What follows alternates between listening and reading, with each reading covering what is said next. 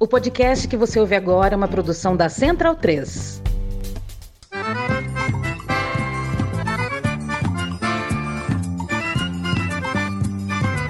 Começa agora com Gil Luiz Mendes, o seu podcast de futebol nordestino.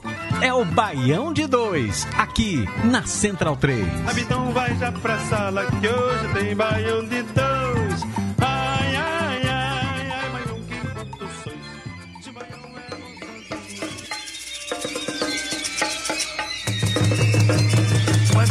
Vaz caminha, descobriu que as terras brasileiras eram férteis e verdejantes, escreveu uma carta ao rei. Tudo que nela se planta, tudo cresce e floresce. E o Gauss, na época, gravou.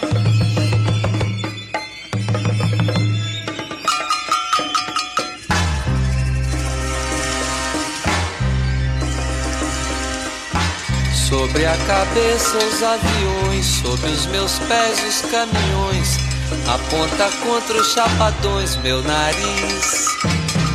Eu organizo o movimento, eu oriento o carnaval, eu inauguro o monumento no Planalto Central do país. Viva a bossa, sassá, viva a palhoça, sassá, sassá. Viva a bossa, sassá, viva a palhoça, sassá, sassá. Baião 305, olha quem está de volta, né? Enfim, depois de um tempo desaparecido aqui do Baião de Dois, na nossa casa semanal de comemorações e tristezas do futebol nordestino, né? Estou eu, Leandro Barros, aqui de volta, é, dando descanso aqui para o meu colega José Pereira, que estava atualmente também segurando a onda aqui sozinho, né? Como ele mesmo falou em, em episódios anteriores, meus compromissos laborais, assim como também de Gil, né, não nos permitiram estar aqui depois do Baião 300 que gravamos aqui no episódio ao vivo. Mas aqui estou eu de novo e quem já costuma me acompanhar já sabe o que é que eu vim fazer aqui hoje, já sabe o que é que eu fiz questão, mesmo atrasado, a gente chegar aqui para gravar o Baião de dois, né? Aqui nessa livecast, depois que você vai receber aqui no podcast, mas de cara eu já quero chamar logo o meu grande colega José Pereira, que segurou a onda aqui durante esses últimos quatro episódios. Boa noite, José Pereira. Boa noite, Léo. Boa noite aí, Smack. Bom turno para os ouvintes que estiverem ouvindo o podcast, os que estão acompanhando agora também. Boa noite. Final de semana de muitas movimentações, inclusive na própria divisão em que meu time estava, já que ele se, já está rebaixado junto com, com o Ferroviário. E temos também muito a falar, né, sobre o Bahia. A gente tá co se coçando aí para falar sobre o, o Bahia há um tempo, tem movimentação no, no Mutange. E depois de Targino e eu decretarmos o rebaixamento do Fortaleza, o Leão resolveu rugir. o BD2 não falha nunca, velho. A zica BD2 não falha nunca, né? Mas vamos com calma que ainda tem muito campeonato. Inclusive, eu quero pegar o gancho para quem não, não viu ainda. Falando em rugido de leão, tem um vídeo que viralizou de um torcedor do Vitória. um vídeo do Vitória, Isso aí é genial, isso aí é genial. Mandando um áudio pro Zoológico de Salvador pedindo para alugar o, o leão para sábado, às 4 horas da tarde. Pra ele fazer um, show, coisa rápida ali no, no- no- durante o jogo contra o Brasil de Pelotas. Meu amigo, velho, o que, o que eu já vi esse vídeo hoje não tá no gibi. Ô, velho, eu vi esse vídeo agora no metrô, bicho. É, eu fiquei rindo sozinho, ninguém tava entendendo porra nenhuma aqui em São Paulo. Mas aqui do outro lado da tela, né? E enfim, do outro, quase do outro lado do Brasil para mim, já que eu tô em São Paulo, ele está em Alagoas com a sua bela camisa do CRB, né? Hoje, em um motivo especial, torcendo para o rival, para o rival por um motivo especial. Só que a capa do BD2 né? Fez uma sacanagem com o torcedor azulino que você gostou, né, bicho? A gente anuncia um técnico camisa vermelha para ele treinar o, o Grande Azul das Alagoas. Boa noite, Smack Neto.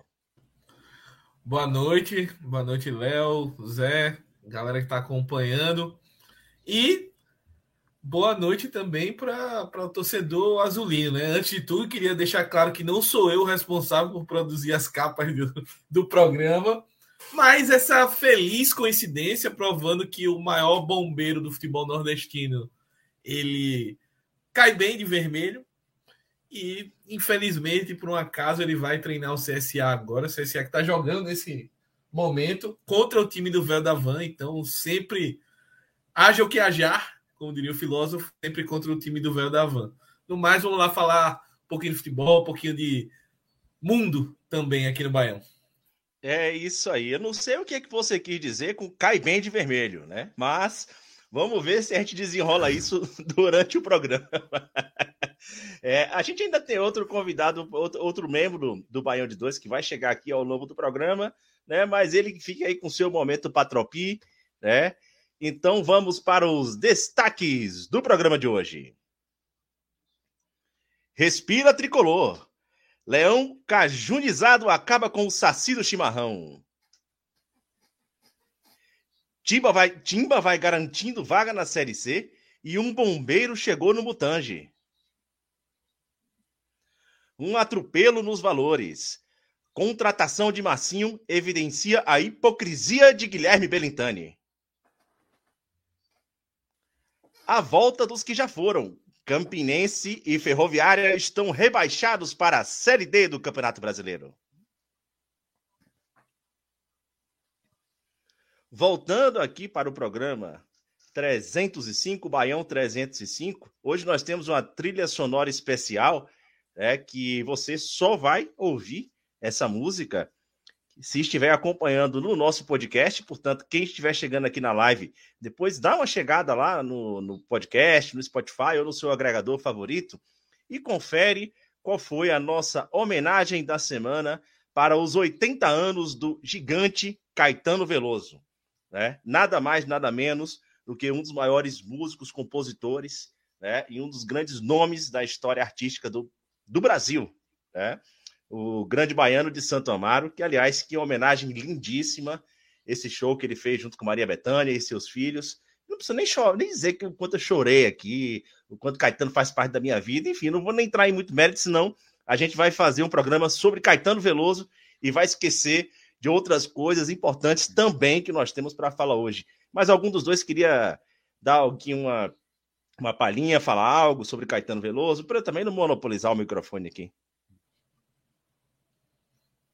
Ah, eu vou, vou começar assim, né? Meu pai é, é cantor também, né? É baiano também. E sempre ouvia ele cantando música do Caetano, ainda escuto meu pai cantando, principalmente quando ele vem para férias aqui ou quando eu vou visitar em Salvador. E Caetano, cara, faz muito parte da minha, da minha infância mesmo. Minha mãe escutava em casa bastante, não só Caetano, mas Betânia, Gal, enfim.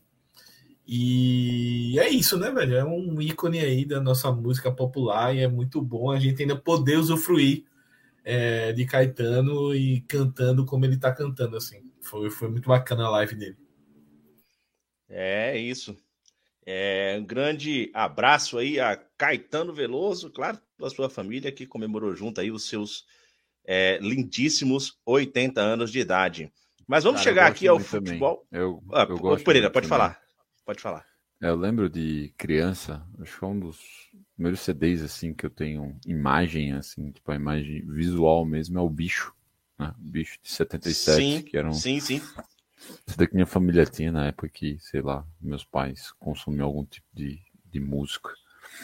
E com o tempo eu fui conhecendo um pouco mais. Ano passado eu tive uma overdose, porque Luísa, namorada de Gil, gosta muito, então ela sempre colocava para tocar, né? Na, na minha caixinha de som da, da Amazon, que tem o nome de uma mulher aí, a da Alex. É, então, tipo, meu algoritmo do Spotify, em primeiro lugar, ficou Caetano, mas, tipo, excelente. Tipo, é, sempre, sempre vale a pena. E o Campinense nunca esteve tão alinhado com Caetano, né? Tanto que Caetano, né?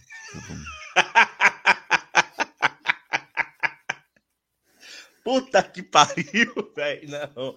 É, enfim, eu, eu preciso me concentrar para começar o programa aqui. Não vou nem falar mais nada depois dessa. Mas já que a gente começou é, pelo Caetano, né, pelo Campinense de José Pereira, bora logo dar o pontapé aqui desse programa pela Série C, né?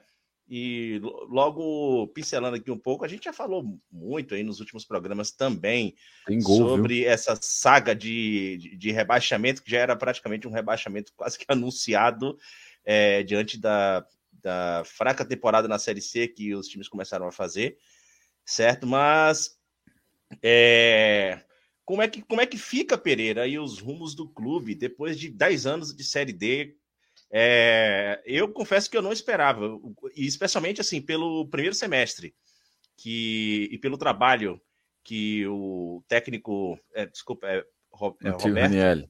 o Raniel, o antigo técnico, vinha fazendo, certo? Eu não esperava esse desfecho no ano no Campinense, certo? E aí, como é que, como é que ficam agora as perspectivas do Campinense para é, essa para retornar à disputa da Série D? Né?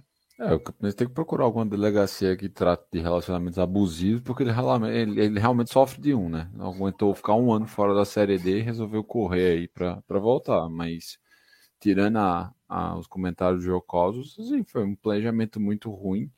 O Campinense conseguiu ser campeão paraibano, como a gente falou, mas a quantidade de vitórias que o clube teve foi muito baixa. Se a gente tira é, o, o, a amostragem do Campeonato Paraibano, a pontuação, o, o, o aproveitamento do Campinense abaixo de 20%, ou seja, é, tipo, isso é risível, é pífio mesmo, não, não tem nem nenhuma outra palavra. Tipo, rolou uma certa soberba, uma certa não, rolou muita soberba da diretoria de futebol em ficar querendo confiar algum no elenco que, que já estava aí. Tiveram problema em relação à própria substituição de Raniel. Teve um momento que Raniel pediu, entregou o cargo, eles não aceitaram. Isso fez com que essa relação postergasse por mais três rodadas. O que, se Raniel tivesse saído, seria exatamente a metade do, da Série C. Quando foi para contratar o substituto, contrataram errado. Trouxeram o Flávio Araújo, que não, não treinava o time da Série C já havia um tempo, enquanto tipo, havia um sondado Pisa que passou pelo Botafogo, tinha acabado de ser demitido do Manaus, ou seja, um treinador que já está mais ambientado a, a Série C por um tempo. E, cara, uma sucessão de erros só pode acabar dessa forma, assim. O Campinense está rebaixado, mas o Campinense, sei lá, desde a sétima rodada apresentou o pior futebol da Série C. Então, surpreendente não é. O que deixa triste mesmo é você imaginar que o clube está perdendo uma grande chance de se reestruturar porque há uma diferença muito grande entre da Série C em diante para a Série D. A Série D é uma competição em que basicamente assim metade dos times ou próximo a isso dos times que disputam são times ou semi-profissionais ou que não querem tipo, ter nenhum tipo de relação com o profissionalismo. Então, tipo, é, é uma situação literalmente melancólica. E aí você viver, voltar a, a vivenciar isso, em que, tipo, você não vai ter renda garantida, em que você vai pontuar menos no ranking. Você pontuando menos no ranking significa que tipo você vai continuar pegando. O Campinense, por estar no pote 5 da série da, da, do, da, do ranking da CBF, ele acaba sempre enfrentando os times da Série A, o mais competitivo, ou seja, a probabilidade de você passar de fase é baixíssima. Então, tipo, é, impacta diretamente. Se a, gente falava sobre é, a reestruturação do clube, essa é a grande chance perdida, assim. Porque não existe garantia de você montar um bom elenco e conseguir subir na Série D, porque são três fases de mata-mata e um, um, um, um dia em que, tipo, os jogadores não estiverem bem conectados ou se tiver aquela partida ruim, acabou. Suas chances vão por ali. Porque, tipo, é muito difícil fazer gol. No futebol, é muito difícil fazer gol. Então, tipo, essa é a situação. E o Ferroviário foi na mesma linha. A diferença é que o Ferroviário já estava melhor estruturado. Mas a mesma coisa, assim cansou, tipo, planejamento horrível, moedor de treinadores, assim, foram vários. Cara, teve treinador, teve cara lá do Icasa, que agora me foge o nome, que ele chegou na Série C e durou, durou três rodadas e saiu. Trouxeram o Diá de novo. Diá, ele é muito bom de microfone, mas fazer um bom trabalho não acontece há muito tempo. Então, o Ferroviário acompanha o Campinense é, nessa, nessa jornada de descenso. Assim, se a gente brincava sempre que o segundo turno do Ferroviário era sempre muito ruim. Dessa vez foi o segundo e o primeiro, porque tipo, os dois se credenciaram ao, ao rebaixamento. E é como eu falei, há uma pequena possibilidade também de dependendo da combinação de resultados, o Brasil de Pelotas pode acabar escapando e as quatro times que serão rebaixados seriam brasileiros. Ou seriam nordestinos. Nordestinos. Então, tipo, a desgraça não poderia O ser. Brasil de verdade, rapaz. O Brasil de verdade. é, porque junto com o Campinense caiu o Ferroviário, né? Que assim já vinha, digamos assim, de um rebaixamento ensaiado, cara. Porque a, a, a capacidade do Ferroviário de fazer merda durante as temporadas de Série C, né? Durante o campeonato, campeonatos que ele ia bem. Não foi, um, nem, não foi uma nem duas vezes que a gente cobriu aqui a Série C, né? E colocamos aqui o Ferroviário como um dos melhores times do primeiro turno. E no segundo turno ele conseguia fazer todas as merdas possíveis para abandonar o campeonato. Era como se a ideia sempre fosse ficar ali na Série C. Só que de repente, velho, é... uma hora essa estratégia ela vai por água abaixo, uma hora a conta não fecha, né? E sinceramente, se você pegar ali na, na parte de baixo da tabela e até pelo futebol que vinha apresentando, é, isso que Pereira falou assim, dos quatro últimos, você soma mais dois, não tem diferença nenhuma do futebol desses que estão ali, dos seis possíveis reba rebaixados, né? Dois, no caso, já se confirmaram, mas você pega até pelo número de vitórias dos times. Né? É...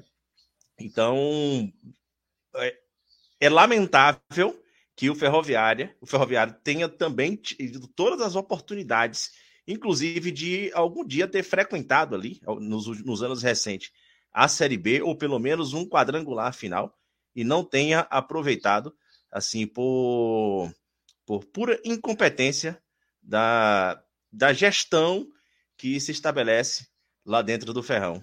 Smack. Não, cara, eu confesso que essa, essa série C eu tenho acompanhado pouco assim, né? Mas eu concordo muito com o que você estava falando com relação à Ferroviária, porque é um clube que parece que meio que entra nessa competição sem ambição, sabe? Porque muitas vezes o time tem condições ali de brigar, de ir mais longe. Em outras temporadas a gente já viu isso. É, o time começa muito bem e depois começa a, a, negociar jogadores, começa a se perder ali no meio do trabalho. A primeira oscilação corta o técnico, corta a cabeça do técnico, troca o outro. E aí isso acaba demonstrando para mim uma falta de ambição, sabe? E essa falta de ambição nesse ano cobrou caro. E um outro ponto é que eu acho que os clubes daqui da região eles não entenderam tão bem esse novo modelo de série C, né? Esse formato novo de disputa. E aí isso custou um preço muito caro, né? Tá, a gente tá vendo aí a situação, muitos times ainda brigando, né? A gente tem a situação do Vitória aí que o, o pessoal tá querendo alugar até um leão para ir para a última rodada. Mas o Vitória, por exemplo, para mim foi um, um, time que demorou para entender como era essa disputa nova, né? Confiança. É, outros clubes que demoraram para entender. E no caso do Campinense e do, da Ferroviária, me pareceu um caso meio que largaram mesmo. É, tipo, no, demoraram para entender e quando entenderam, meio que ah, já era. Então, o, o Campinense foi se desfazendo de jogadores importantes, trocou o treinador, se perdeu totalmente. E a Ferroviária foi na mesma linha. É, dos, dos possíveis rebaixados ainda para a última rodada, nós temos o Atlético Cearense, o Floresta, o Confiança e ainda o Altos também. É, o Altos tá, já está praticamente livre, né?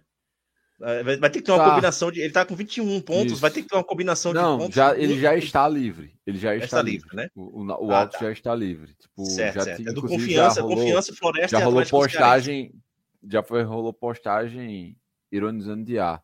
Tipo, ah, ah foi mesmo, foi mesmo. Lá, é, realmente. Tipo... Realmente, teve, teve, teve é, na, isso mesmo. Na parte de cima tem o ABC que que já está classificado, e por mais que a diretoria tenha feito um trabalho assim para dilacerar o elenco, é, tá, conseguiu assim, é, é, o time nordestino melhor gabaritado assim para conseguir o acesso. É, o Botafogo ele, ele, tem brigado assim, tipo, incessantemente para não conseguir se classificar. Ele tá tipo numa sequência de empates, assim, dos sete jogos eles empataram seis. Não consegue convencer em hipótese alguma, assim, tá, tá, tá difícil, mas deve se classificar. Tem que rolar uma tragédia para o Belo não, não passar de fase. Aí beleza, é um novo campeonato e etc e tal. É, hum, porém, o, o, convencimento assim tá, tá, tá pobre. E no fim, cara, quem não torcer pro Vitória a partir de hoje não tem coração. A real é essa. O torcedor me conquistou. O torcedor me conquistou. tipo, o, eu, eu quero eu quero a vaquinha, a vaquinha do leão. Eu, um vegetariano, defensor dos animais, eu quero um leão no Manuel Barradas, velho. Ai, ai, cara, é. Mas tem muita gente que não vai torcer pro, pro Vitória, Pereira. Vou ter que contar esse segredo aí. Eu quero, é, eu quero é que se foda. Até me ajeitei na cadeira aqui. É, mas é, confesso que realmente, ultimamente, aí nas, nas, últimas rodadas, a torcida vem fazendo uma, uma belíssima festa, né? Não, não dá para desconsiderar isso, né? É, o interessante, Smack, é que você estava pontuando aqui que o Vitória foi um time que demorou de entender esse novo regulamento da, da Série C, esse novo modelo, e eu, eu digo mais, cara, assim, ele demorou de entender que esse novo modelo foi feito para beneficiar clubes com maior receita na Série C, né? Clubes que tinha, tinham condições de fazer um. condições financeiras de fazer um planejamento maior, né? Quando ele entendeu isso, ele resolveu correr atrás do prejuízo. Tá? Talvez dê certo, porque é, o Remo tem um confronto direto contra o Aparecidense, né? Então, é, qualquer um daqueles resultados, ele vencendo, fazendo a parte dele, certo? Ele tem uma chance muito grande de se classificar para a próxima fase. Né? Não vou dizer o que, é que eu estou pensando desse resultado, para depois não dizer que eu estou mandando Zika BD2 ou Zika reversa, né? Vou ficar calado, aliás. Bota Popoto aí na conversa. Isso, eu, isso que eu ia fazer agora, certo? Só estava esperando a gente terminar essa rodada aqui, que a gente tem um Patropi chegando aqui no Baião de Dois grande Douglas Popoto, que estava acompanhando aí o Popotinho de Açúcar. Ah, cara, hum, eu não vou falar de esporte hoje, não. Eu não me nego. É, só só para dizer aqui que o torcedor do esporte que ficava o tempo todinho dizendo que Maílson tinha que ir para o banco, a culpa é de vocês também, tá? Vocês alimentaram esse, esse monstro aí.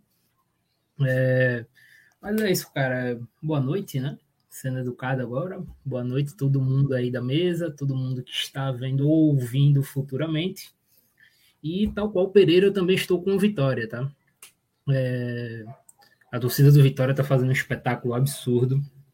Absurdo, Vitória merece. E tem uma coisa que eu acho que é muito importante citar desse formato de Série C, porque ele tem uma parada que eu acho que é muito, muito interessante porque diferentemente dos outros anos, é, talvez valha muito mais você se classificar em oitavo, em sexto, em sétimo, mas chegar na última fase quente do que você ficar ali em quarto, terceiro e terminar morro no campeonato. Porque, por exemplo, um Vitória ou até mesmo um Remo da vida, pegando essa última vaga, sendo dois, dois times de massa absurda, chegando num grupo, fazendo três jogos em casa, com estádio lotado, é chato, cara. É, é chato. Então, assim, eu acho que é um, é um negócio que beneficia muito o tiro curto, o fim de campeonatos. Termina bem, é, a tendência é que tu chegue muito bem. Diferente, por exemplo, até Pereira citou o Botafogo. O Botafogo vai estar na próxima fase, mas o Botafogo chega na próxima fase vindo de uns 5, 6 jogos muito ruins em sequência e sem seus dois melhores jogadores que foram embora agora nessa janela. Então, é, mesmo em questão de classificação, você é, é, muito difícil assim. Não escolhe ou morre caindo no mesmo grupo. Eu apostaria muito mais no Vitória do que no Botafogo hoje. É, é isso. Vamos ver como vai desenrolar aí essa série C, certo? E semana que vem ela certamente será pauta com a gente falando aqui do octogonal final da terceira divisão do Campeonato Brasileiro. Mas agora nós vamos para uma divisão abaixo, certo? Que nós prometemos na semana passada que iríamos falar muito aqui de Série D com seus mata-matas, já ocorrendo os primeiros jogos das oitavas de final, certo? Tivemos uh, tivemos Lagarto 1, 1 a 1 contra o Amazonas, em Sergipe. Santa Cruz empatou em casa contra o Tocantinópolis em 0 a 0 América de Natal 2 a 1 no Motoclube. Uh, o Asa empatou fora de casa contra o Rio Branco do Acre. É, Bahia de Feira tomou 1 a 0 em casa, lá na Arena Cajueiro do São Bernardo. O, é, e por último, não, por último foi o Bahia de Feira, tomando 1 a 0 aí do São Bernardo. Bom, a gente vai começar aqui pela Série D. Também, né? Oi? Ele mencionou o Rio Branco. Ah, mencionei, mencionei. 0 a 0 contra o Rio Branco lá no Acre, fora de casa. Um ótimo resultado. Né? A gente já pode começar aqui, então, Smack, pelo Asa de Arapiraca. Vamos lá, né? O Asa é, que investiu bastante, principalmente nessa reta final aí de Série D, quando o time tinha encaminhado a classificação. Perdão. E aí passou no, no primeiro mata-mata ali do Afogados com uma certa tranquilidade, né? 2 a 1 fora de casa e depois 2 a 0 Foi o time melhor. Agora está com a segunda campanha geral, né? Entrou nas oitavas com a segunda campanha geral da Série D. E esse jogo contra o Rio Branco foi maluquice, assim, né? Rio Branco teve as melhores chances do jogo para mim, mas era um, um, campo muito ruim, né? Assim, não que a média da Série D seja espetacular, mas era um campo abaixo da média do, da Série D. O Asa teve uma certa dificuldade nisso, mas é, foi um jogo louco também porque o juiz basicamente estragou o jogo, né? Foram quatro expulsões, duas para cada lado e no final tava aquela trocação insana, né? A bola para lá era perigo, roubou a bola, vai para outro lado é perigo também. E eu acho que o Asa meio que saiu no lucro, 0 a 0 vai decidir em casa, apoio da torcida. A torcida do Asa está empolgada, são três jogos aí para todo mundo, né? Mas inclusive para o Asa, três jogos até um acesso que a torcida até sei lá o começo do ano talvez não pensasse que o time chegasse dessa forma. As últimas disputas de Série D do Asa foram muito abaixo da média. É, a do ano passado, então, foi vergonhosa, né? Para a tradição do Asa. E aí a direção esse ano, principalmente é, os empresários, trabalharam mais, trouxeram nomes mais fortes. E eu vejo o Asa com uma grande possibilidade aí, principalmente se conseguir vencer esse jogo, né? E garantir a classificação com mais três pontos acho que chega aí para o mata-mata final com muita chance de definir em casa e garantir esse acesso para a Série C, né? Voltar para a Série C do Campeonato Brasileiro. É um clube que é, chegou a jogar a Série B por anos consecutivos, montou times fortes, mas quando caiu para C já caiu com problemas financeiros e a partir do momento foi para D, a, a, situação se complicou muito lá e agora parece que o, o clube está começando a tentar se reerguer, equacionando dívidas, enfim. Então é um momento interessante para o Asa. Eu acho que é o favorito, pelo que eu vi do Rio Branco. É um time que joga muito mais na força e que o Asa eu acho que é um time um pouco mais técnico e tem tudo para em casa se impor e passar. Tá. É, Popoto, você que acabou de chegar aí, bora de destaque aí também da Série D. Você que deve ter acompanhado mais essa saga do Santa Cruz, né? E aí, como é que tá o Santinha? Será que dessa vez vai largar esse calvário da D? Cara, o Santa Cruz, ele para mim foi uma grande surpresa, né, da, da última fase. É, porque, assim, o Santa Cruz é um time que o Martelotti melhorou Santa Cruz defensivamente. O Santa Cruz é um time que, apesar de criar bem, ele sofre muito para concluir. Se for pegar aqui, por exemplo, o último jogo contra o Tocantinópolis, o Santa Cruz teve uma série de chances para fazer um gol e não, não, conseguiu. Tirando o Hugo Cabral, o Santa Cruz não tem nenhuma peça ofensiva que consiga passar o um mínimo de confiança.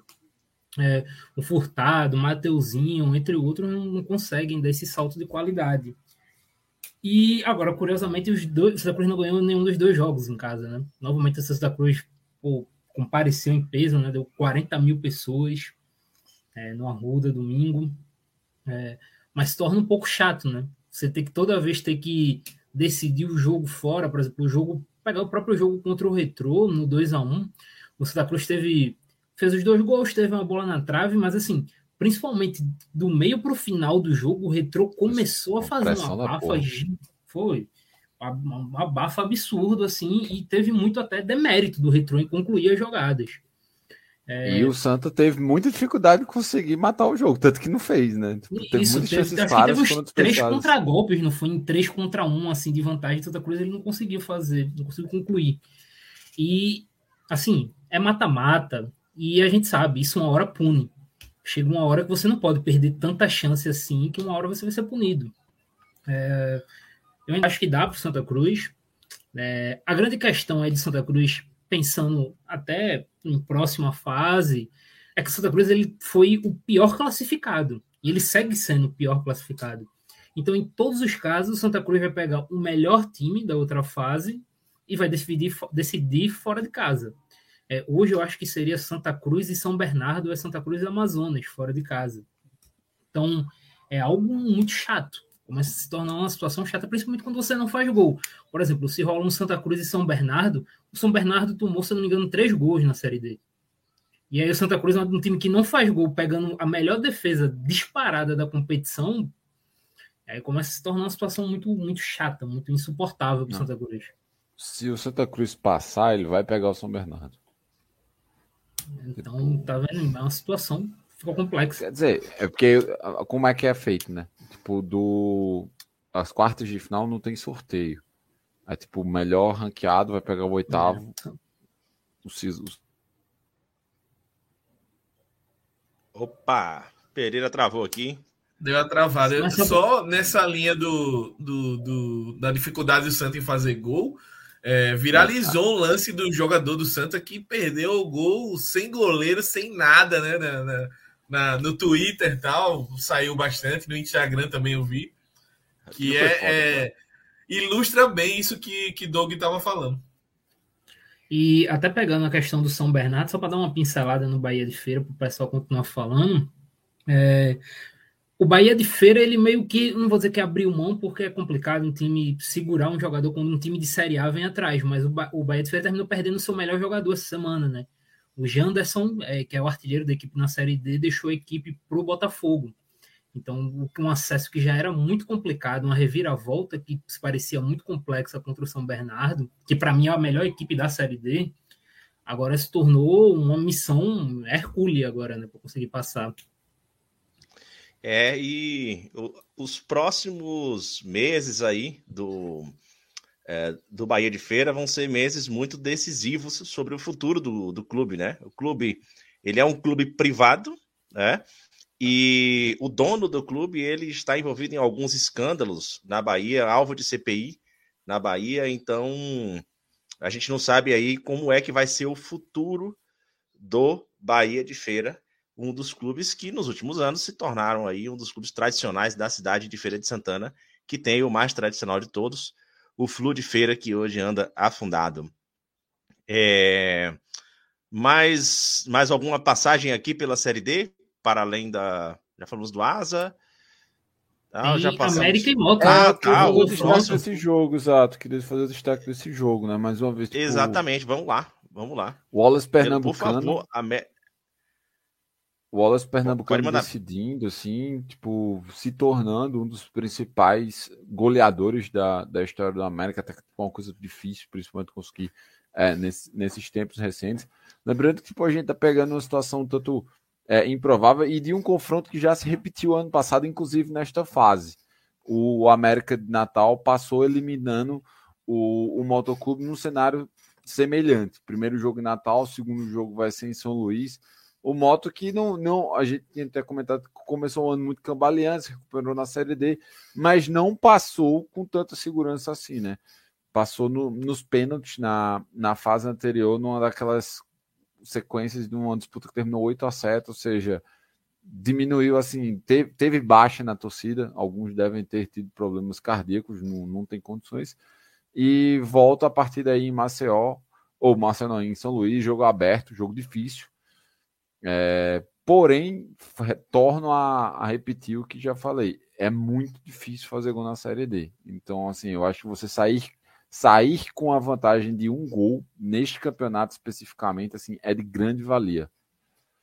É, algo que eu estava conversando, inclusive, com o Smack essa semana, que tem uma curiosidade, né? Porque o América de Natal ele já teve muitos times muito mais hypados, digamos assim, na série dele. Muito mais. Campanhas muito melhores, inclusive. E tem uma chance legal desse time que chegou aos trancos e barrancos, só se classificou na última rodada, chegar valendo na disputa de, de, de acesso. Bom lembrar, o América ele se classificou na última rodada. Ele dependeu de, uma derrota do Icasa, se não me engano, de casa perder. Não, é que eles ganharam do Souza. Eles ganharam do Souza e o Icasa acabou tropeçando. É. Então, assim, é, o América ele chega e chega para tirar de novo é, um time. Como é eu posso e um time melhor que ele, né? Um melhor ranqueado, que era o Moto, tanto que o Moto vai decidir em casa. E na outra fase, ele também passou um perrengue danado, porque assim, ele ganhou da, da Jacuipense fora de casa, mas em casa foi um 0 a 0 com o América jogando, acho que boa parte do jogo com um a menos. O final de jogo foi uma, foi uma loucura também. Então, o América está nesses trancos e barrancos. Lembra muito, inclusive, é, se o pessoal for lembrar aí, o pessoal tiver boa memória, o Fortaleza, né? Quando conseguiu sair da Série C. O Fortaleza teve uma sequência de vários anos entre os melhores times, não conseguia, e aí no ano que o time não vinha tão bem, não vinha desempenhando, o único ano desses que o Fortaleza decidiu fora, inclusive, o Fortaleza foi e subiu. É, essa campanha do América está me lembrando muito isso. É. Adeus, é, América, agora, depois disso. detalhe, detalhe só que na trajetória aí do, do América não rolou nenhum cheque, né? Em outros anos, mas. É... Mas o, América tomou distraído sem ter. É, o América tomou tá distraído sem ter nada a ver, velho. Os caras tá de boa na conversa.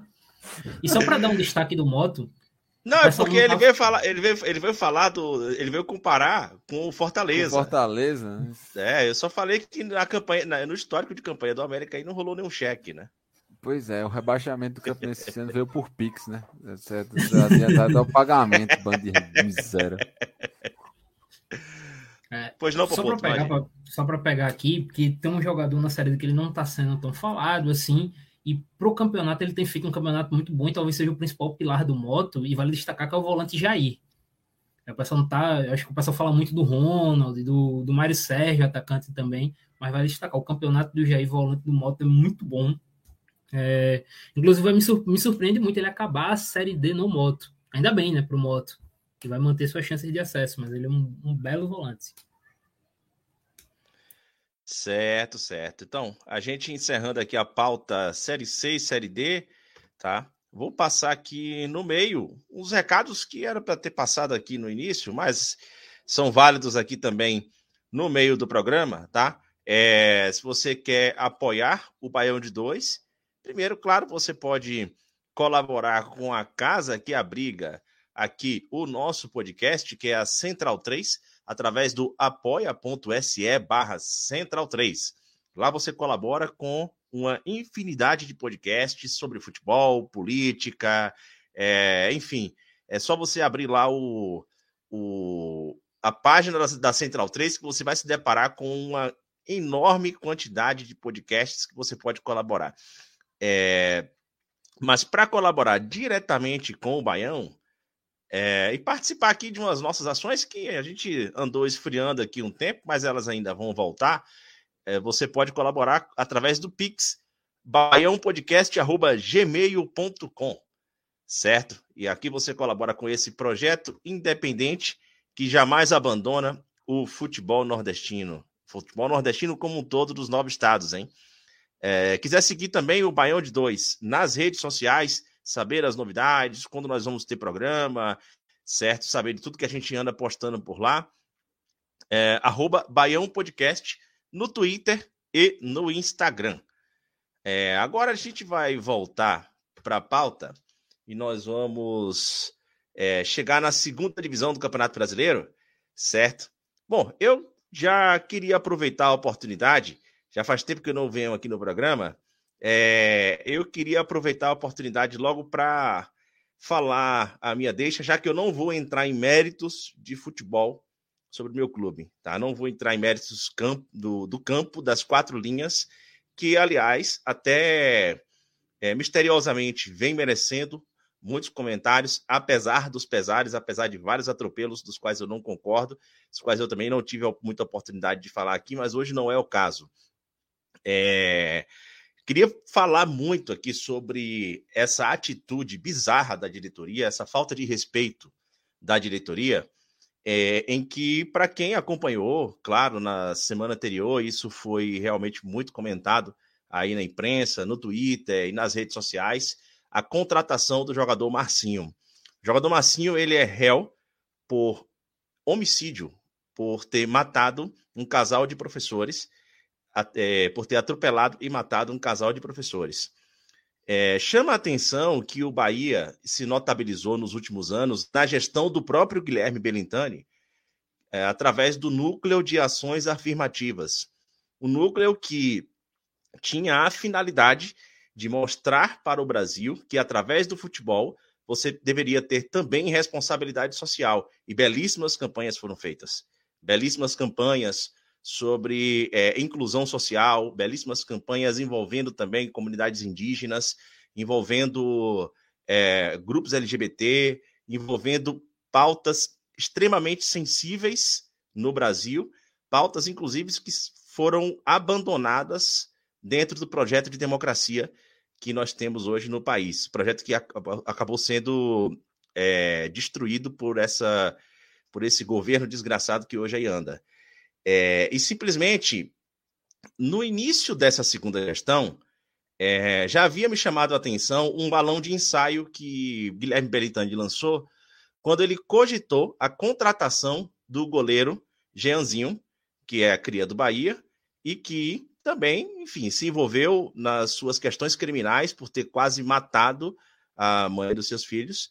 E ele, enfim, responde ao seu processo lá. E Guilherme Belintani, ele fez um balão de saio, depois disse: não, mas ele não pode pagar pelo crime a vida inteira e tal. O cara ainda estava respondendo o processo. Né? Não é nem uma questão de já cumprir o que deveria para a justiça e tal. E agora, enfim, veio a contratação do jogador Massinho, passando por cima da torcida, passando por cima da imprensa, passando por cima de tudo, certo? Ele simplesmente entregou a chave do Bahia para o diretor de futebol, o Freeland, que faz o que quer dentro do Esporte Clube Bahia, sobretudo passando por cima do histórico de núcleo de ações afirmativas que já havia sido abandonada por essa gestão, tá? Então, quando a gente já falava aqui sobre a hipocrisia que era essa gestão do Bahia, não que a gente estava é, imaginando que as coisas poderiam chegar nesse nível, mas era porque já estava evidente que não se tratava de uma gestão com o mínimo de responsabilidade social, que apenas queria usar as pautas sociais para se promover politicamente, promover a diretoria, promover o que quer que seja, certo? O clube não herdou absolutamente nada disso. E, aliás, o projeto de democracia do Bahia está indo por água abaixo por essa própria gestão que hoje fez de tudo para colocar o Bahia à venda para um grupo de estrangeiros. Né? Então, para quem já está acompanhando o processo de privatização do Bahia, destruindo a democracia que foi construída pela torcida, tá? É, ele já está a caminho, já é uma pauta que eu particularmente já me dou por vencido, certo? É, é, é com isso que eu vou ter que lidar de agora em diante. E quando se trata de um clube privado, se dentro de um clube democrático essas coisas já podem acontecer, ainda mais no clube privado. Então, assim, fica aqui completo repúdio a essa atitude bizarra, essa falta de respeito. Não é uma falta de respeito com a história do Bahia, tá? Porque isso é pouco diante da falta de respeito para com a, a vida que essas pessoas perderam diante desse crime que foi cometido e uma falta de respeito, sobretudo, com a família das vítimas, certo? Depois a gente pensa no respeito ao clube, no respeito ao futebol, futebol como ação social e tudo mais, né? Bora pensar primeiro realmente em quem foi o mais afetado nessa história e tá vendo agora entrar, um cara entrar para um clube de massa e correndo risco, talvez, aí, de fazer um gol, de ser aclamado em sua história e ter esse crime que foi recente. Esse crime foi durante a pandemia. Né? Ele, bêbado, atropelou um casal de professores e matou. Então, realmente, é... eu não tenho nem palavras para descrever o ódio que eu tô dessa atitude dessa diretoria bizarra na história do Bahia. Não, fecha a conta aí, pô. É, É isso. podemos passar, tipo. Eu- Mas pode fazer, tipo, se a gente pode Só subscrever sobre- É. Vai, O que eu acho que vale até citar, e os amigos aqui também quiserem, é que tá tendo, digamos assim, um- vou citar a palavra assim, no sentido negativo, essa onda aqui no Nordeste, né? Porque teve o Bahia trazendo o Marcinho. Há poucas semanas nós fizemos um programa aqui sobre o Wesley no esporte, que o esporte fez de tudo para trazer o Wesley, que é do Ceará, que tem a questão da agressão dele na, na mulher. O ABC contratou o Wesley Piotec, o mesmo Wesley que já passou antes no Vitória e no próprio Sampaio, outros dois times de massa daqui do Nordeste. É, tem Tem o caso do o- zagueiro lá do Ceará, aquele, e o zagueiro do. o Lucas, né? Isso. Isso. Começo e para além, se a gente for também, é, o próprio Trellis, quando ele teve no Vitória, teve aquela situação do, do racismo dele com o René Júnior. Ele passou no esporte ano passado e voltou para o Vitória esse ano. Isso é algo que está se tornando até, dá para dizer, recorrente aqui, nos times grandes, no time de massa do Nordeste. Todo ano, todo, todo ano, todo a cada três meses está tá tendo que vir a público a gente para falar de algo assim, pô. É algo assim assustador. É, Só para complementar isso que o Doug tá falando, é, é, é uma coisa muito complicada isso, né? Um- um- essa tendência que a gente tá vendo, né? E como as pessoas, como as pessoas não, né? Como os torcedores justificam isso com qualquer porcaria, né? Qualquer argumento fajuto. Ah, o cara você tá julgando o cara, o cara não tem esse papinho de ah, ele não vai se ressocializar e tal, não sei o quê. Só que os casos são muito como o Léo falou, né? Muitas vezes o cara ainda tá respondendo processo, o cara ou foi condenado e, sei lá, tá cumprindo em liberdade, ou pagou cesta básica, ou seja, ele não cumpriu o que deveria cumprir, não falar o português claro, e a galera fica querendo passar pano, né? E, e- mas eu entendo o sentimento de Léo no sentido de que o, o Bahia, nesse caso, ele construiu, ele se esforçou, ele trabalhou para construir essa imagem de clube diferenciado, né? Um clube que ia é, meio que guiar outros clubes a esse caminho de discutir assuntos que estão pautados na sociedade, coisas necessárias. Só que o cavalo de pau que a direção deu, né? Que na verdade a gente vê que a direção nunca quis ir por aquele sentido, ela estava sendo levada por outros fatores, seja por fator torcida, seja até um fator marketing, que a gente pode colocar aqui. Isso e hoje, quando ela. É, e, e hoje, quando ela viu que não. Isso não, não talvez não fosse tão bom, né? Aquela velha história de ah, eu quero time, não quero marketing, não sei o quê.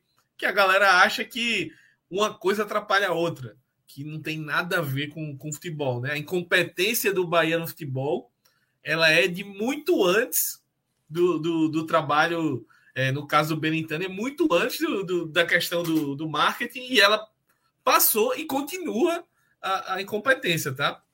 Léo falou do, do time do Bahia. O time do Bahia, o futebol, é um time comunzaço aí no, na Série B.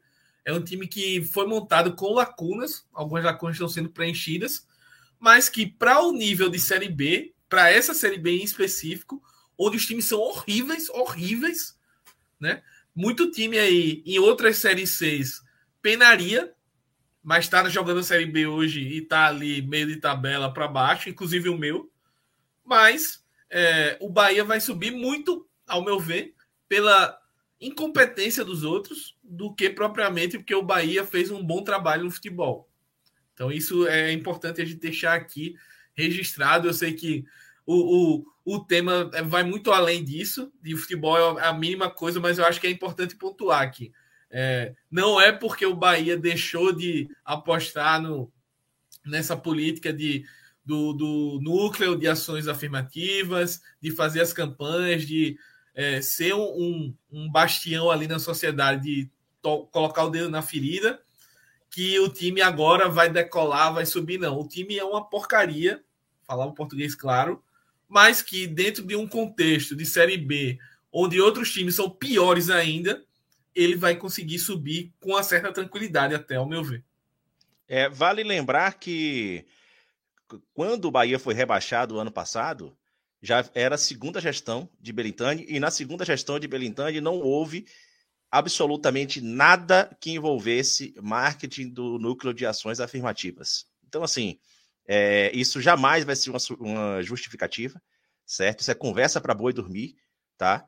É, foi simplesmente uma mudança de, de rumos na direção que é, a diretoria tomou, e hoje está muito clara onde é que ele queria chegar, né? Uh, isso ainda vai ser tema mais para frente, para a gente não misturar as pautas aqui, mas estava muito, muito evidente que o, o, porquê de se dar um cavalo de pau em toda estratégia, porque não interessava absolutamente em nada a força de um clube que construiu uma democracia né, tão, tão forte pela sua torcida, é, literalmente pela torcida tomando ali o processo judicial e correndo para cima, levando, é, reconstruindo o clube. E hoje em dia isso tudo corre o risco de já estar indo por água abaixo, né? Bom, vamos passar aqui, sair da pauta é, do. Leandro, Depois só para pegar, para finalizar a questão, é, até o Smack citou que tem muita gente que entra naquela questão de passar o pano né, para cima do cara. E muita gente vai usar o argumento diz: ah, mas ele vai só jogar em campo e o que ele faz dentro de campo é uma melhora dentro do time. E assim, do Marcinho pro André, lateral de seleção de base, a diferença não é grande, não, cara. O André, inclusive, vem fazendo uma Série B boa. A Série B é um dos pontos bons do Bahia na Série B. Então, assim, é tudo nessa contratação, no aspecto esportivo e principalmente no aspecto fora de campo, é, é inacreditável. É, não tem a mínima lógica, velho. É, vamos seguir aqui com, com Série B, tá? Que a gente tem o esporte acabando de tomar 3 a 1 do Ituano, velho. Né? Esporte que. Será que vai, Popoto? É, só para corrigir, foi 4x1. Foi 4x1? É... Foi 4x1. Teve um golzinho enquanto a gente gravava aqui, a gente piscou eu, gravava, eu, é, eu mandei um tem gol, mas aí foi atropelado, era isso aí. Tipo, e foi um gol engraçado, por sinal. É, eu não tenho dúvida. Para quem odeia o clube, para quem odeia o clube foi hilário. Engraçado para quem, né, Doug? Cara, não, mas vamos, vamos lá. Vamos, vamos falar sério agora. Esse conceito do futebol que o esporte está praticando de tentar jogar sem goleiro é inovador. Cara, é assim, para as pessoas terem uma ideia, no primeiro turno que o esporte teve Rafael Thierry e Maílson, né? Rafael Thierry na zaga e Maílson no gol. Thierry tá machucado e Maílson foi embora. O Sport em 19 jogos tomou 8 gols. O Sport teve 12 clean sheets, né? Que são aqueles jogos sem tomar gol. No primeiro turno, em apenas um jogo contra o Cruzeiro, o Sport tomou mais de um gol numa partida, que foram dois. Em quatro jogos no segundo turno, o Sport tomou 10 sem os dois. É, assim, é impressionante. É, é uma queda grotesca de nível. O Sport em quatro jogos são duas derrotas, um empate em casa contra o Criciúma e uma vitória contra o Guarani. E assim, uma vitória em que o Guarani foi assaltado, porque o gol no lado do Guarani não foi nada. Foi uma falta que inventaram ali para o esporte. Então, o esporte, depois que tanto Thierry quanto Maílson saíram, é, tudo, assim, a defesa simplesmente acabou, virou um caos. É, a escolha do Claudinei foi muito equivocada, porque assim, é, independente do, do, segundo turno ou não, quando o esporte vira o primeiro turno, já era sabido de, por todo mundo que o a chance do esporte subir era mínima. Todo mundo sabia disso. Então o que você poderia fazer era o seguinte: pô, vamos pegar um técnico que, sei lá, trabalha muito bem com jogadores jovens, desenvolve bem, porque o que salvou o esporte nos últimos anos foram justamente os caras que vieram da base. Maílson, Gustavo, Mikael, o Juba esse ano. E aí o que o esporte toma de decisão? Trazer Claudinei, que é um cara que, por histórico, gosta de times extremamente mais velhos. O Havaí, que subiu ano passado, tem uma idade de 31 anos.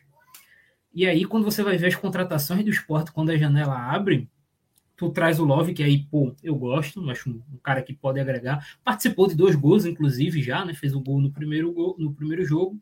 E hoje, no lance do Kaique, ele fez uma proteção ali pro lance do, do gol do Kaique. Só que aí você pega as outras contratações. O Gustavo Coutinho, um cara de 23 anos, ok. Mas você vai nas outras duas, que são o Eduardo, de 35, que não joga bolão há um ano. e o Wanderson de 34, que nos últimos dois anos ficou 370 dias afastado por lesões no joelho. É, Para um time que não vai subir, que precisa vender jogadores, que precisa desenvolver atletas, é, é um erro estratégico assim gritante que o Sport está fazendo. Agora o Sport vai passar o segundo turno inteiro no limbo, vai ficar no meio de tabela, sem revelar jogador, é, com um time extremamente apático e chato de assistir, e com vários jogadores mais 30 que quando virar o ano vão embora. É, assim, tudo que o esporte planejou de futebol esse ano foi, foi péssimo. O esporte teve uma não vou dizer que é sorte, mas teve seu mérito ali na Copa do Nordeste. Ali naqueles jogos únicos, deu a sorte do Ceará sair para o CRB nos pênaltis. Mas o planejamento do esporte foi horroroso o ano todinho. É, é isso. A gente passando pelo esporte, tá? eu queria chegar logo também aqui no tema do nosso episódio, né? Que eu acabei começando a Série B por outro, uh, por outro clube, mas eu queria falar sobre essa nova contratação do CSA antes da gente também dar um resumo dos outros clubes aqui. É... Smack, como é que tá essa chegada aí do nosso querido maior bombeiro do Nordeste? Tomei até uma água aqui para falar do homem, porque já, já de cara já vou lançar, né? CSA não cai mais. Isso é um fato. O Roberto Ih, Fernandes assinou rápido, né? E assim, Vai cair no corte. Não, não, não cai mais, pô. O homem, o homem é segura, pô. O, o, acho que o CSA demorou demais, provavelmente por motivos financeiros, a deixar, convidar o Valentim a pegar, a, a atualizar o currículo dele na Cat Online, porque foi uma campanha horrível. O Valentim é um técnico que é, a gente, a gente vai parar para pensar, talvez ali no começo do Botafogo dele ele fez um bom trabalho, tá? O resto é, bem fraco. Esse título que ele conseguiu com o Atlético Paranaense foi muito nas custas do trabalho anterior. É, ele só meio que seguiu o barco ali até o, o, caneco, mas ainda assim você via o, o o time caindo de produção em vários momentos que precisava da mão do técnico, não tinha. Ele chegou para o CSA numa badalação incrível. Uh, primeiro que eu acho que o, CSA poderia ter se esforçado um pouco mais para manter o Mozart, mas entendo que ele que pediu para sair e tal, enfim. E a partir do momento que o CSA perde o Mozart, ele escolheu romper o modelo totalmente para um cara como o Valentim. Só que esqueceu que o elenco era fraco e teve esse período todo de construindo um elenco. E aí vem um problema que o, o Doug falou para o esporte e para o CSA também vale, né? Muito jogador de idade, muito jogador é, longe das condições físicas ideais, jogador que tinha jogado no Campeonato Paulista é, quatro meses sem jogar, três meses sem jogar e vindo para o CSA. É, o CSA no começo da competição trouxe Sassá, que já saiu do clube. Bruno Mezenga, que sem condição física nenhuma, agora que ele está começando a ter um pouco mais de ritmo, mas, mas ainda é sem condições. Então, e é isso, né? E é um ataque muito ruim. E a defesa que conseguia se defender muito por conta da questão de segurar muito a bola, de ter o controle do jogo com o Mozart, Agora, sem isso, sofre demais. É um time que não consegue se defender muito bem e sofre bastante. Sofre, enquanto a gente está gravando aqui, está rolando um, CSA e Brusque. O maluco do Brusque perdeu um gol de carrinho, eu acho que na escala David, 7 de 10. Assim, foi absurdo o gol que ele perdeu. Deixa eu fazer só, só complementar uma coisa que você falou, é, Smack. Se a gente for tirar todos os atacantes do CSA, o único que é capaz de chutar a bola é o Oswaldo. Mas Oswaldo é que nem o aquele personagem de super campeões, o Mizugi. Ele aguenta jogar 15 minutos. Ele pode jogar 15 minutos. É isso. Exatamente. O Oswaldo é, voltou a ser titular, né? O CSA trouxe o Rogério, que eu achei que foi uma boa contratação né? no meio dessa, dessas maluquices aí. Achei que foi uma boa, mas é mais um jogador que tá fora de ritmo, está ainda se ambientando. Então, daqui que ele chegue nesse ápice, é, vai demorar, né? Vai demorar e o time precisa de ponto para ontem. Hoje, por exemplo, é um jogo, uma final de Copa do Mundo. Você está quatro pontos atrás do primeiro fora da zona, jogando em casa. Seu próximo jogo é contra o Sport, que acabou de tomar uma piaba do Ituano. Fora de casa. Você vai jogar contra o Sport na ilha, provavelmente, né? Se não jogar, não mandar na arena, mas. Vai ser na arena. Vai ser na arena. Vai ser na arena, né? É. Tá. Melhora um pouquinho, mas do jeito que o CSA tá, não é essas coisas todas. Mas então, é, você precisa vencer, né? E o time, por enquanto, tá empatando, não cria muito. É, é um problema que o Roberto vai precisar corrigir, né? E fora isso, acho que vale comentar, obviamente, é a pressão em cima da direção, né? O protesto, até o Catedra que está lá no estádio mandou a foto, né? As faixinhas que a torcida fez no começo do jogo, exibindo, a televisão mostrou, comentou. Fora o Mar, que é o, o presidente, né? O presidente reatou a relação que ele tinha com o Rafael Tenório.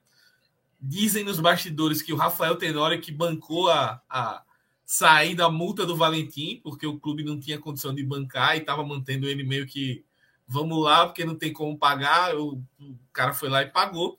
E a decisão foi trazer o maior bombeiro do país. Né? Ele já cumpriu essa missão, não só no CRB, mas no próprio Náutico, no ABC. Enfim, é um cara que tem é, experiência nessa missão.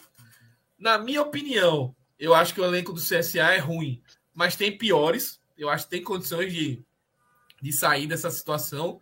E eu acho que depois de romper com o modelo do Mozart, a melhor opção era, era o Roberto. Então acho que acertaram, né? Foram no mais óbvio, mas para esse momento era, era necessária essa obviedade. Acho que o CSA consegue sair. É, como eu falei aqui, para mim o CSA não cai. Mas é um ano desgraçado, é um ano que não vai dar para aproveitar muita coisa pensando na próxima temporada. Certo, certo. Bom, a gente tem Sampaio Correia e CRB ali frequentando o meio da tabela, por enquanto sem muitos sem muitas ambições de subir, também sem muitos sustos para cair até o momento, tá? Destacar, destacar, sempre é importante destacar. O trabalho de Léo Condé é de novo muito absurdo. Bom, de novo, porque, muito bom. Porque esse elenco do Sampaio Correia é elenco para brigar para não cair. Ele está fazendo muito jogador render mais do que, do que normalmente joga. Vai ter jogador que vai sair do Sampaio para outros clubes depois e não vai render metade do que está rendendo. E depois então, volta para é jogar bom, né? bem de novo com o Léo Condé, porque ele vai sair, vai voltar e vai fazer os caras jogar bem de novo. É sempre assim, um ciclo sensacional. Exatamente. Mas encerrando aqui a Série B, a gente vai chegar aqui agora para a Série A. Pereira, o Leão acordou com fome? Rapaz, é tipo é aquela máxima do banhão de dois, né, velho? A gente decreta uma coisa, os jogadores se esforçam para fazer o contrário e tal. Mas, então, eu, é, o jogo do contra o Internacional, eu acho que ele tem que ser visto assim sobre alguns aspectos. O primeiro é, será que o Voivoda vai mudar agora o estilo? Porque o ponto é esse. O, o, o Fortaleza ele recuou porque ele tava com um jogador a menos. Então, tipo, ele montou ali, tipo, montou. Ele, ele é até uma, uma, coisa interessante que eu achei bem fluida. Tinha momentos que eles defendiam com a última de 5, tinha momentos que eles defendiam com a de 4, e aí meio que rolava um giro assim e, e faziam um, uma, uma linha de 5 é, na frente, assim, para fazer o abafa. Foi uma, uma, uma condição interessante. É, e deu, e assim, o, o Internacional ele ficou com aquela posse inofensiva. O, o Internacional teve, teve, muita bola, mas criou nada, basicamente nada. E aí isso foi frustrando, assim, tipo, foi cansando psicologicamente, basicamente, o Internacional. E aí foi uma sequência de contra-ataque um atrás do outro. Fortaleza fez três, mas poderia ter sido cinco. Sinceramente, assim, poderiam ter repetido assim, o, o placar do ano passado. Então fica essa dúvida se é, Voivoda vai dar uma, mudada nos conceitos e tentar é, aplicar, tipo, jogar, fazer uma partida mais reativa e etc. Ou se foi só uma, uma ocasião ali. É, um destaque que a gente tem também fora do Fortaleza é que o volante Felipe ele está sendo negociado por não ter mais espaço no elenco, o que eu considero muito maluco, assim, porque eu acho o Felipe um jogador muito bom. Para mim não faz nem um pouco de sentido ele, ele ser escanteado, mas são as decisões que o Voivoda está tendo. E o Fortaleza tem tudo, basicamente, assim, tipo, eles vão ter mais uma oportunidade espetacular de ganhar muito mais que fôlego e ganhar muito mais moral, que é ter no clássico rei aí do final de semana, o que basicamente assim reverteria as condições, já que aí traria o, o, o Ceará mais próximo de volta à zona e aí ficaria uma briga de foice entre, entre os rivais. Só um pegando um gancho aí do que Pereira falou, acho que o Fortaleza ele tem que ter muito cuidado para não cair no mesmo erro, né? De entregar o futebol na mão do treinador às cegas, sem nenhum tipo de critério, avaliação, e depois é, sofrer as consequências disso. Acho que o caso que o, o, Pereira citou do Felipe é um bom exemplo do que eu, eu acho que o, o Voivoda tem essa carta branca exagerada e que acaba pecando em algumas coisas. A gente viu que a montagem do elenco do Fortaleza foi bem duvidosa. Muito ruim. Muito ruim. E o time teve que corrigir rota agora, gastar o que não tinha, né, entre aspas, de planejamento, para poder é, corrigir lacunas do elenco que não que poderiam ter sido planejadas é, lá no começo da temporada. Não, é, é, para mim, o, o, caso até é, é assim, é um, é um ponto até mais evidente, assim. É, o Fortaleza não, não tinha ideia de como é que é jogar com essa quantidade de partidas assim. Tipo, eles aumentaram consideravelmente o, o calendário, ele não houve preparação para isso assim. E, e cara, subjugaram que tipo qualquer jogador ali poderia se encaixar dentro do sistema. Teve um preço. Ponto é, o Fortaleza ele tem mais time que os concorrentes. E para mim, eu acho que é, uma, um, é, é indiscutível. Só que eles estão tendo que correr atrás, assim, vai ter que fazer um aproveitamento muito maior. E aí é aí onde existe esse risco. É sobre deixar esse time, deixar um time na mão de um único treinador, né? Tem coisas que a gente fala assim, cara, falta de aviso não foi. No caso do Fortaleza, é assim, falta de histórico não é, para você ver que você não pode fazer essa merda, né? Então, enfim, se quer aprender com a própria história, faça diferente, né? Mas para a gente fechar aqui o programa, falando de Clássico Rei, essa semana, do outro lado da cidade, da capital alencarina, a gente teve notícias hoje de mais um medalhão chegando no Ceará. Jô anunciado pelo Ceará, que dupla. É, algum, algum de vocês quer ponderar alguma coisa sobre o Ceará, ou como vem, como vai chegar aí para esse clássico rei? É, primeira coisa, acho que é bom destacar. Eu queria muito ir num pagode com Vini e Jô, tá? Deve ser. pô, deve ser bom demais. É... Forte, forte demais isso aí. Forte demais, pô. É, é... O problema são os horários que normalmente o Jô pode escolher ele no pagode, né? É. Mas agora falando sério, o, Ceará ele teve um, ele investiu muito na questão do ataque essa temporada e terminou que alguns não renderam o esperado, principalmente para dizer o Matheus Peixoto, né? O Matheus Peixoto ele chegou com muita expectativa depois do que fez no Juventude, terminou que não rolou. É, o Zé, o Zé, eu apostava muito no Zé. Também. Mas não está acontecendo. Eu até acredito nele, mas eu queria ver ele em outra função, ele mais como um segundo atacante, talvez, do que ele sendo a referência. Mas a real é que até agora nem ele, nem Kleber, nem, nem o Matheus conseguiram dar uma cota de gols para o Ceará. Quem está conseguindo é o Mendoza, que é o cara que, curiosamente, na carreira ele nunca foi um goleador, ele foi muito mais um passador. Tanto que na temporada passada ele foi o líder de assistências do Ceará.